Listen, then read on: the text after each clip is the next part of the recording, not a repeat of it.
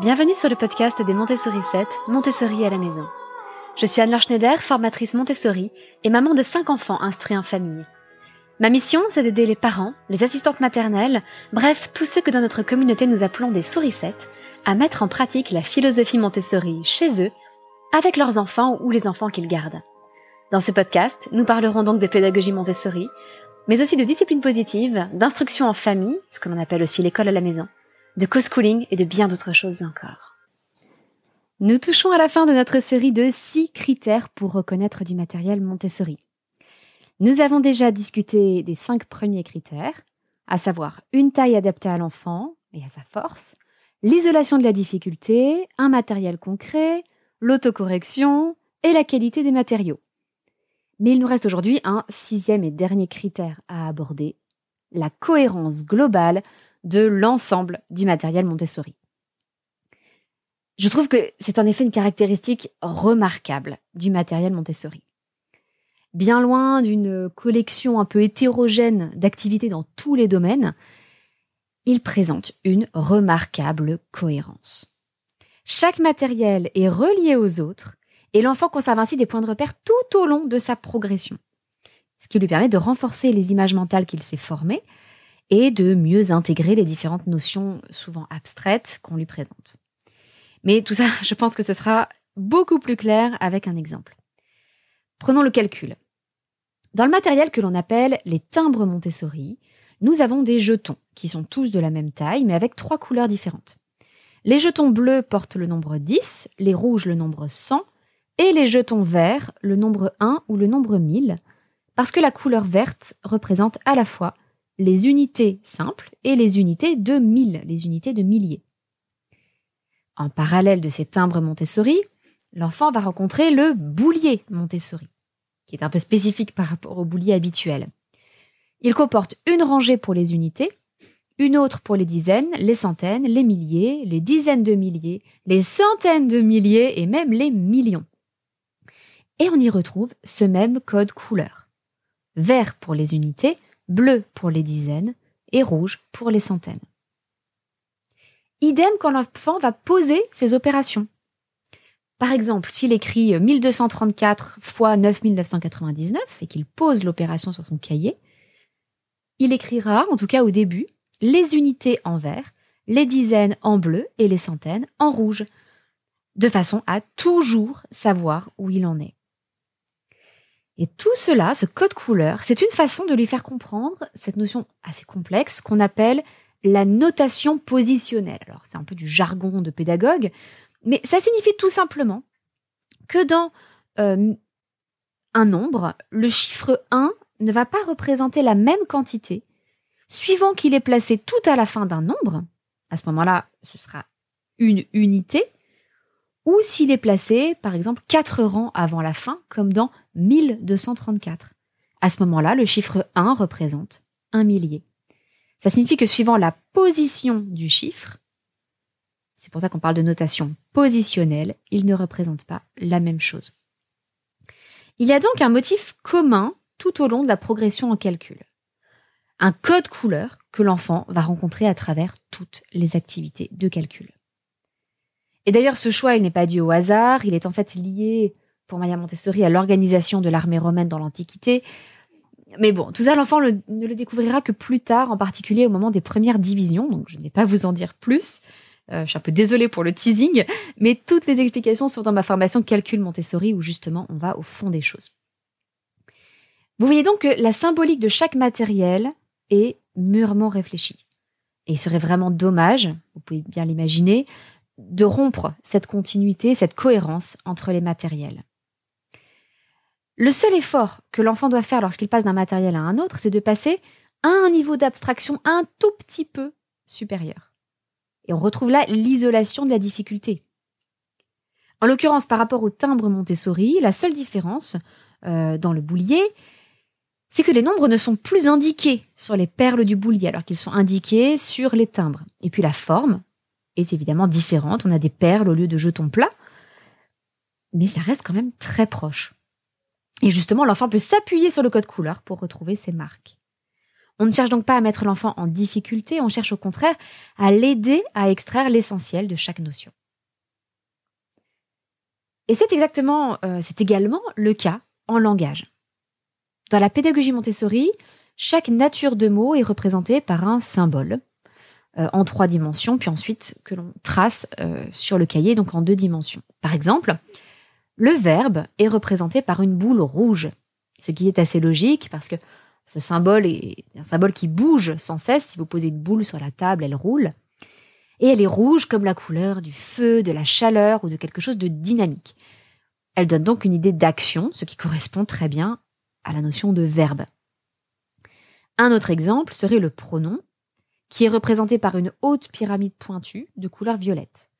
Et Maria Montessori appelle le pronom le grand monsieur prétentieux, d'où sa haute taille, tout simplement parce qu'à lui tout seul, il prétend remplacer tout un groupe nominal, comme lorsqu'on dit elle au lieu de dire la jolie jeune fille à la robe verte.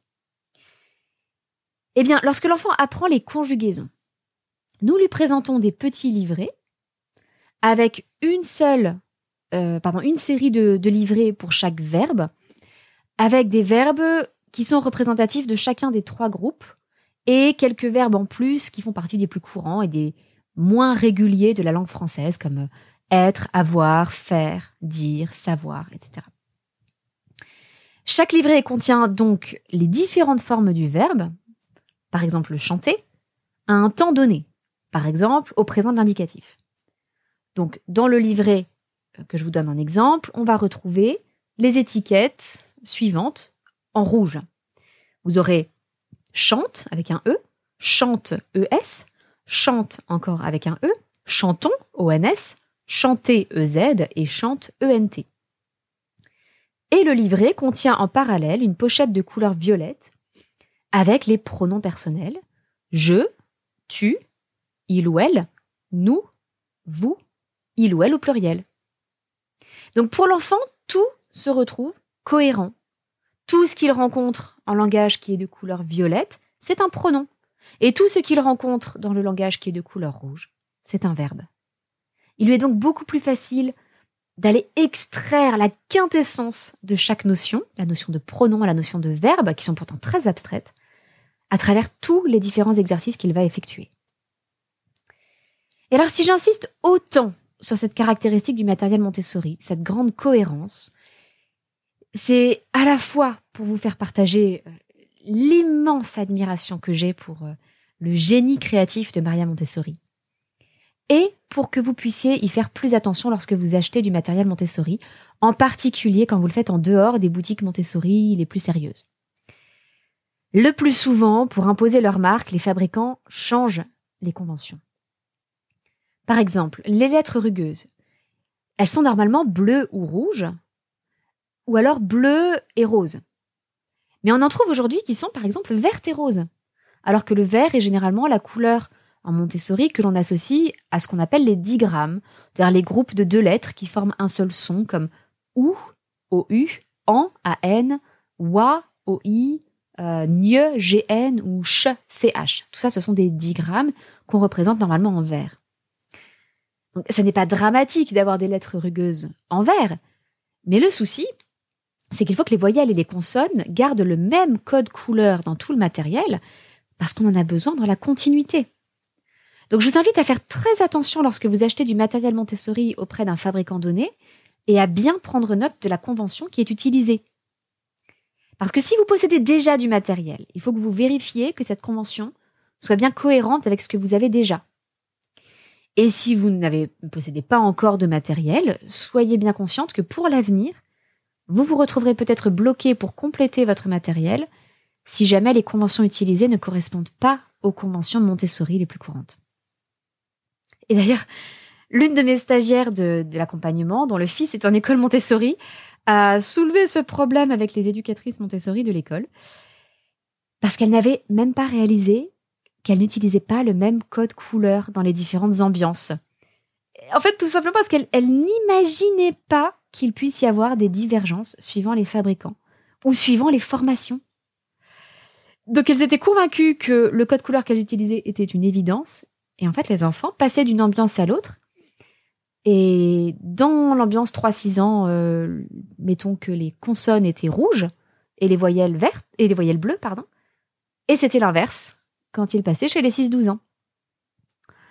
D'où l'intérêt d'apprendre en formation non pas seulement comment présenter le matériel, mais aussi pourquoi et comment il a été conçu. Et ça, c'est un point sur lequel j'insiste beaucoup dans chacune de mes formations.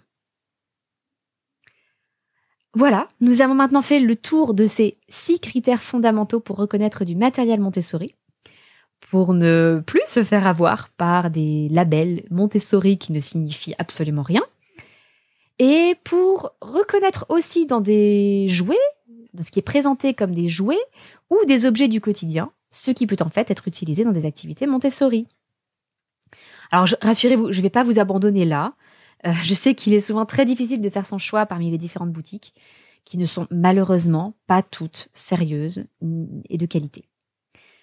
Euh, d'autant plus, comme je vous l'ai expliqué dans le premier épisode de cette série, que le nom Montessori n'apporte aucune garantie de fidélité à cette pédagogie. J'ai donc deux ressources pour vous aider aujourd'hui. La première, c'est l'article très complet avec toutes les ressources que je recommande euh, et que je mets régulièrement à jour. Il comprend des blogs, des livres, mais aussi des boutiques de matériel Montessori et des recommandations de formation. Vous trouverez tous les liens dans l'article ou les notes associées à cet épisode. Hein. Et la deuxième ressource pour vous, c'est un guide, une petite sélection d'idées de matériel Montessori pour les enfants de 0 à 3 ans, les enfants de 3 à 6 ans et ceux de 6 à 12 ans.